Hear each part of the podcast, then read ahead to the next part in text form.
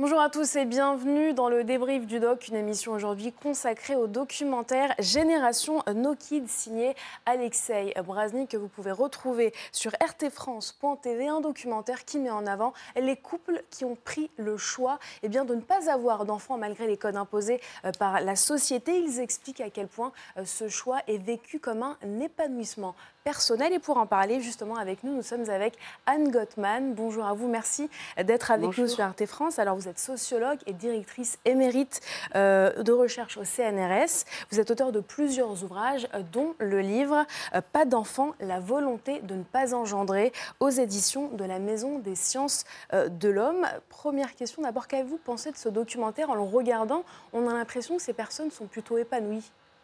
Oui, oui, oui, c'est un, film qui montre des gens, je dirais qu'ils ont sans doute été choisis pour ça aussi, qui sont pleinement en phase avec leur choix et, contents de l'avoir fait, euh, euh, pour des raisons d'ailleurs très différentes euh, les uns des autres, avec tout de même cette surprise de la fin d'un couple qui finalement change d'avis. Donc on peut finalement changer d'avis, comment, en commençant par... Évidemment. Alors, on va voir justement euh, un, extrait dans le film. La psychologue euh, euh, explique pourquoi est-ce qu'une femme est prisonnière des codes de la société quand il s'agit d'avoir un enfant. Regardez. Il y a trois hypothèses fortes du pronatalisme. Si vous n'avez pas le désir d'avoir des enfants, il y a quelque chose qui ne va pas chez vous. Quelque chose ne va pas au niveau personnel, au niveau psychologique. Cela concerne en particulier les femmes qui, comme on dit, ne trouvent pas leur identité féminine. On pense que quelque chose ne va pas. Il existe aussi cette idée qu'on est biologiquement prédestiné à avoir des enfants. Il n'y a aucun argument pour prouver cette théorie. Bien sûr qu'on fait face au processus biologique de grossesse, de naissance, mais il n'y a aucun processus biologique inné qui fait naître ce désir d'avoir des enfants. La troisième hypothèse, c'est qu'en élevant un enfant, on trouve le vrai sens de la vie. Tout ça, ce sont des mythes. Vous l'avez vu, euh, Anne Gottman, dans cet extrait, on explique, la psychologue explique bien que les femmes, euh, sont, on leur impose, on attend d'elles qu'elle ait, euh, qu'elle ait un enfant, ne serait-ce que pour aussi légitimer sa féminité et son épanouissement personnel. D'où vient ce lien entre la fécondité et la féminité? Écoutez, bah, je pense de, de, l'humanité, tout simplement. Euh, euh, la maternité a été.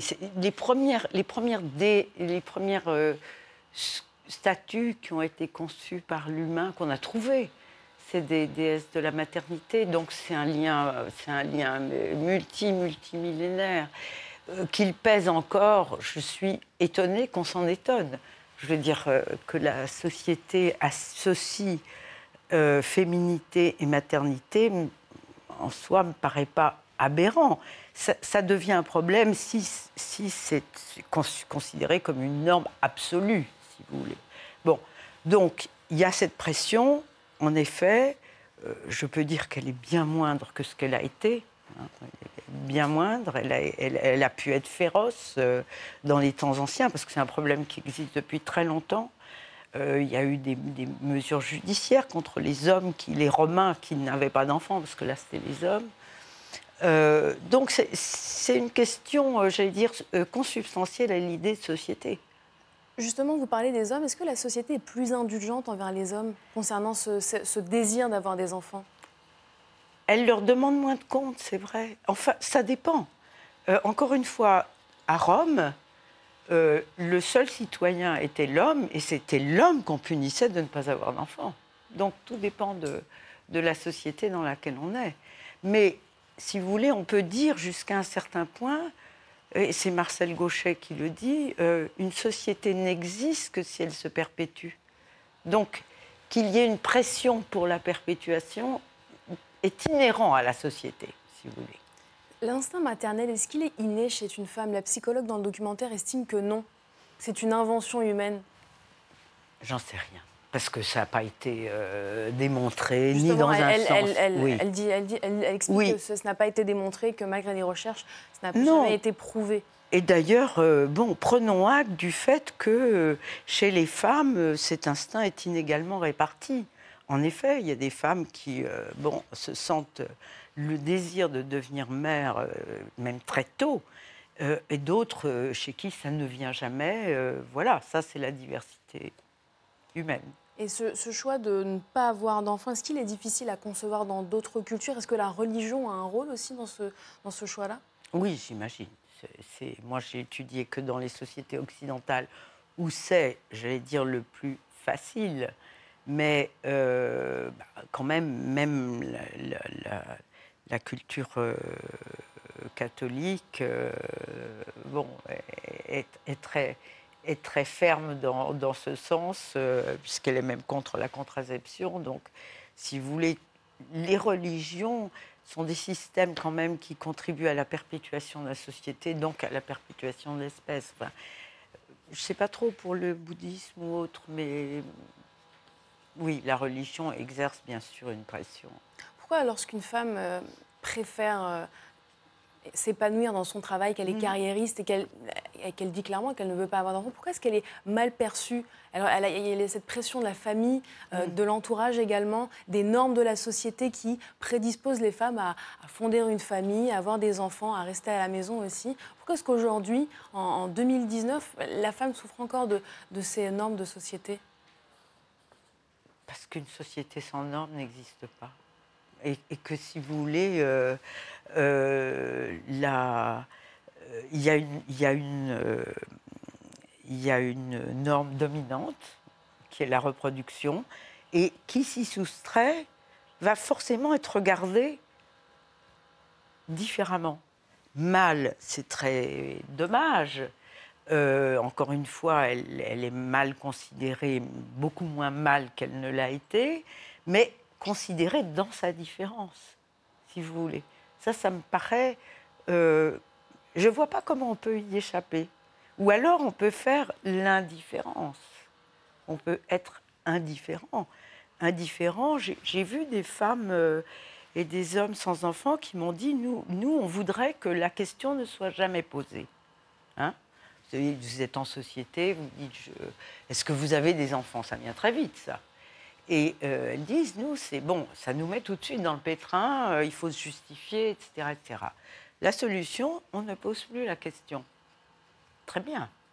Et vous, en tant que chercheuse, au travers de vos recherches, quel, comment est-ce que vous, quel est votre avis sur la question concrètement? Ben, Je trouve que euh, moi, je suis d'avis qu'il faut assumer ces différences. même, alors, bien sûr, se battre contre des discriminations, contre des mauvais traitements, mais être jugé différent parce qu'on a fait un choix qui en effet est moins fréquent qu'un autre, on peut y répondre sans s'estimer maltraité, Alors, il semble. Anne Gottman, on parlait également des hommes, ils sont concernés, ils prennent la parole dans ce euh, documentaire. Je vous propose d'écouter Dale Hoffman qui a choisi de ne pas avoir d'enfant.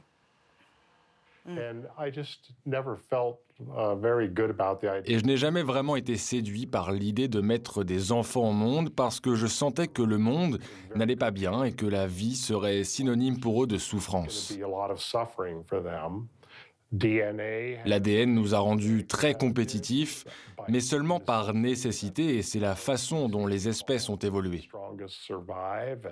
Les plus fortes survivent, ce qui implique souvent une cruauté inimaginable. Je suis sûr qu'on doit mettre un terme à cette croissance. C'est comme si on mettait de la levure dans un bain d'eau chaude et qu'on ajoutait du sucre. Les cellules de levure ne cessent de se reproduire, ce qui produit de l'alcool jusqu'à ce que cela pollue l'environnement au point d'en mourir. Il est plutôt triste qu'on n'ait pas plus de contrôle sur nous-mêmes que ces petits organismes. Que pensez-vous, Anne Gutmann, des raisons énumérées par Dale Hoffman? Ça me fait rire parce que euh, cet homme, donc, euh, regrette qu'on n'ait pas plus de contrôle sur, sur soi et sur le devenir collectif. Mais euh, je remarque, et ça j'ai remarqué chez tous les child free, que quand ils, ils, sont, ils ont un discours très, très articulé sur l'éducation des enfants et ce que c'est qu'avoir des enfants, ils ont, ils ont des idées très précises. Et en fait, euh, leur conception de l'enfant, c'est euh, une conception à l'identique. C'est-à-dire un enfant, S'ils avaient un enfant, ce serait quasiment leur double. Justement, le mouvement Child Free euh, est connu aux États-Unis, il est répandu. Qu'en est-il en France? Est-ce que c'est le même son de cloche? Est-ce qu'on a des chiffres? Non, c'est-à-dire en France, comme toujours, on est un peu en retard. C'est-à-dire que aux États-Unis, il y a une quantité de forums, d'associations, de blogs, de sites, de tout ce qu'on veut, d'organisations, etc. En France, c'est beaucoup plus discret. Mais, mais, mais on, prend le chemin, c'est-à-dire d'en faire une cause. Hein, c'est-à-dire que ça réunisse des gens qui combattent pour euh, obtenir des, des, facilités, des satisfactions, etc. Alors, dans le documentaire, plusieurs raisons sont énumérées euh, pour justifier ce désir justement de ne pas avoir d'enfant. Il y a le personnage Leilani qui explique euh, pourquoi elle ne veut pas enfanter. Regardez. J'ai traversé tout le campus à pied, tout en discutant avec mon professeur sur la surpopulation humaine. Et ce jour-là, j'ai vraiment décidé que je ne voulais pas contribuer à son explosion. En réalité, chaque problème environnemental auquel nous sommes confrontés, acidification des océans, changement climatique, destruction des habitats, pollution, extinction des espèces, perte de la biodiversité, effondrement des écosystèmes, tout cela est accéléré par la rapide croissance de la population. Alors, Lailani, elle a choisi de préserver l'environnement. Euh, que, pensez-vous de, ces raisons-là? Est-ce qu'elles sont courantes? Ça devient, ça prend, j'ose dire, comme la mayonnaise. C'est-à-dire, même par rapport au temps où j'ai fait ma recherche il y a 2-3 ans, ça, devient plus audible et dissible. Euh, parce que je crois qu'il y a eu une prise de conscience quand même. Il y a du militantisme aussi. Euh. Alors, bon, moi je dirais que c'est une raison, c'est la dernière raison c'est celle qui vient après toutes les autres. Hein. Euh, bon, euh, ça fait partie aussi de, du. C'est un nom en anglais, le catastrophisme. Euh, pendant la, guerre froide, il y a eu un discours comme ça sur le fait qu'on ne voulait pas d'enfants, on ne voulait pas offrir à des enfants une terre nucléarisée, si vous voulez. Donc, euh, bon, on est dans une hypothèse catastrophique et on ne va évidemment pas mettre au monde un enfant euh, dans ce contexte. Merci beaucoup Anne Gottman d'avoir été avec nous. Je rappelle que vous êtes sociologue et directrice euh, émérite de recherche au CNRS. Merci à vous d'avoir répondu à nos questions. Merci à vous d'avoir été avec nous. Vous pouvez revoir le documentaire Génération No Kids sur notre site rtfrance.tv.